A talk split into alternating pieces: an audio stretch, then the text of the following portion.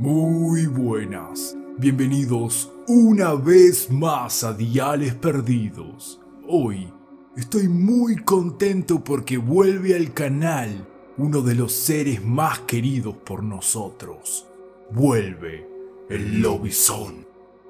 Además, estoy contento porque a pesar de que diciembre es un mes muy complicado para los relatos de terror, debido a las festividades, claro, ustedes Ustedes se buscan un momento para oírlos. Y eso, eso los hace únicos. Así que muchas gracias. También quiero comentarles que Diales Perdidos ahora está en Facebook para que no se pierdan nada de lo que subo y una vía más de contacto. Pero bueno, basta de sentimentalismos. Espero que ya estés ubicado como siempre en tu lugar favorito, con las luces bien apagadas y los cascos puestos. ¿Ya están listos? Entonces, comencemos.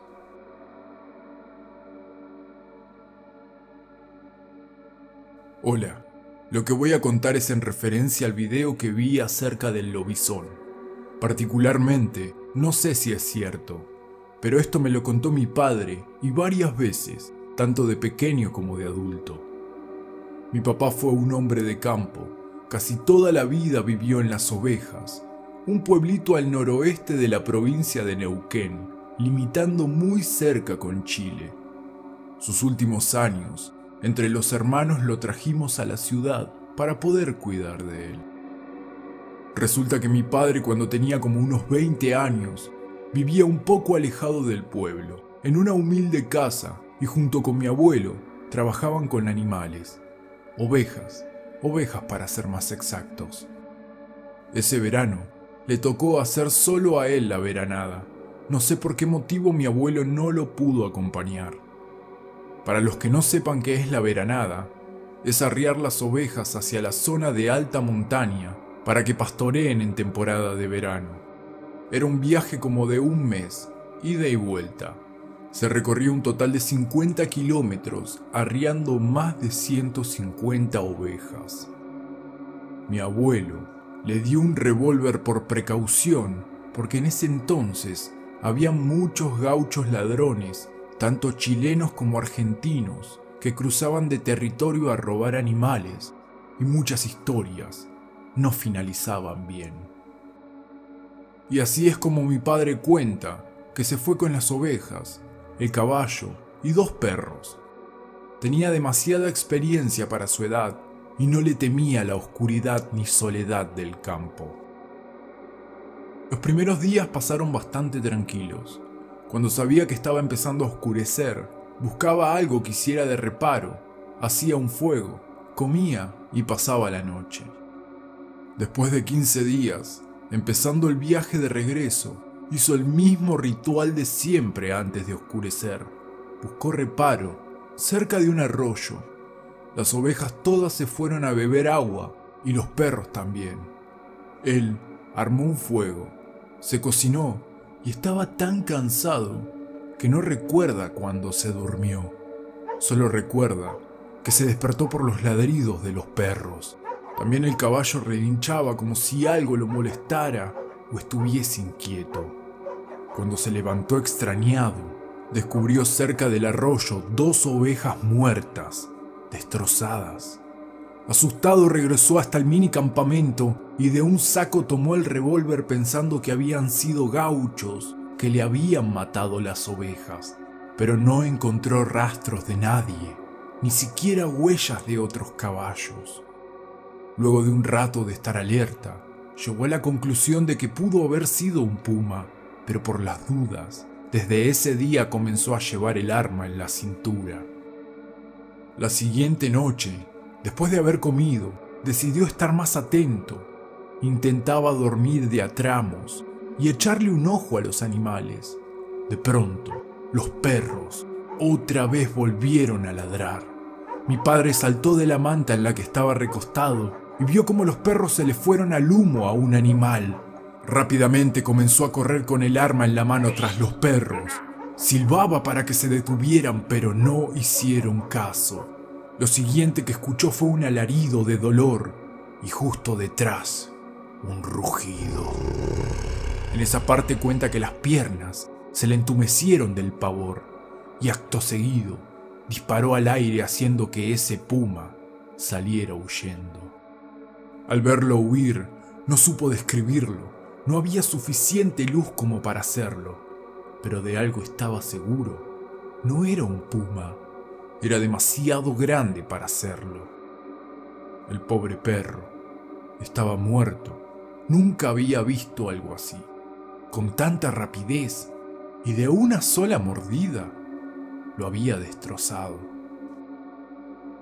Al día siguiente, empezó a apresurar el tranco y por la noche, con un lazo ató al perro a un árbol para que no corriera la misma suerte. El miedo y el deber de proteger los animales lo mantuvo despierto. Sentía que desde algún lado lo estaban vigilando, pero esa noche la bestia no se presentó, ni esa, ni en un par de noches más. Transcurría la mitad del viaje de regreso. Durante el día nunca ocurría nada, pero las noches eran el problema. Entonces, se detuvo en un lugar adecuado para pasar la noche, buscó leña para hacer fuego, ató al caballo y al perro, contó por encima las ovejas y se preparó la comida. Más tarde, estaba sentado al calor del fuego, cabeceaba porque se estaba quedando dormido y el perro, el perro comenzó a ladrar. Y papá se incorporó de inmediato, pero no se movió. Vio al perro para ver en qué dirección ladraba, y ahí es cuando lo pudo ver, bajo la luz de las estrellas. Lo describía como un lobo, con patas largas y pelaje oscuro. Era el lobo más grande que había visto. Su respirar su respirar profundo y agitado hacía que mi padre temblara del miedo. Estaba acercándose muy lentamente a una oveja distraída, hasta que esa bestia se abalanzó y de un zarpazo la mató, para luego devorarla salvajemente. Mi padre dice que no sabe de dónde le nació el valor porque estaba totalmente aterrado, pero le disparó.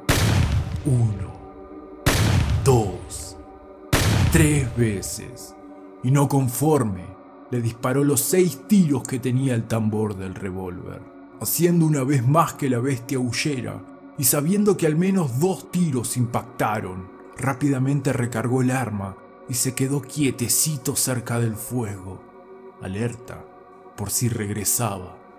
Así, así estuvo toda la noche. Durante el resto de las noches, ese lobo no apareció, y cuando al fin llegó a su casa le contó todo a mi abuelo.